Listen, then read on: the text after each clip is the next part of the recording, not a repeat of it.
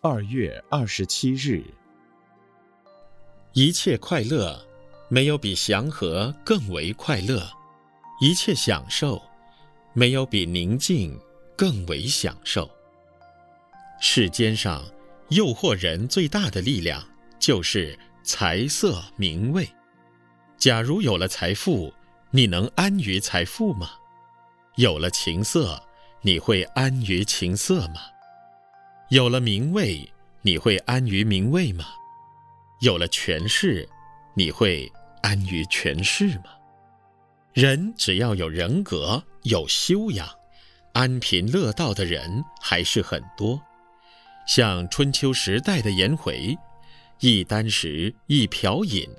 人不堪其忧，而回也不改其乐。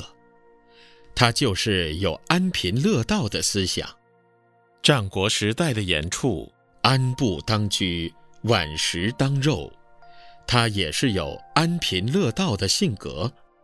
晋朝的陶渊明，采菊东篱下，悠然见南山，他过的就是安贫乐道的生活。晋代弘一大师，咸有咸的味道，淡有淡的味道，他也在实践安贫乐道的修行。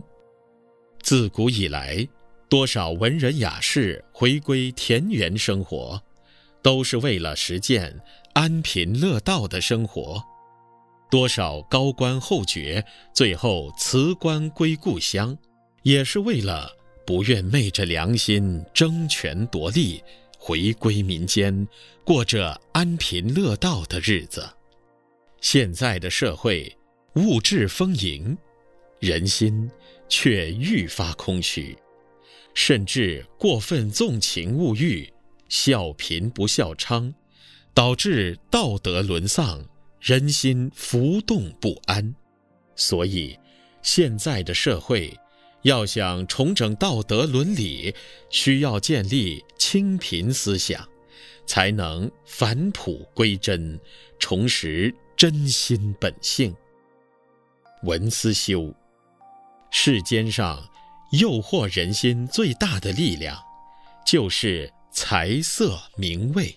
你能实践安贫乐道的生活吗？每日同一时段与您相约。有声书香。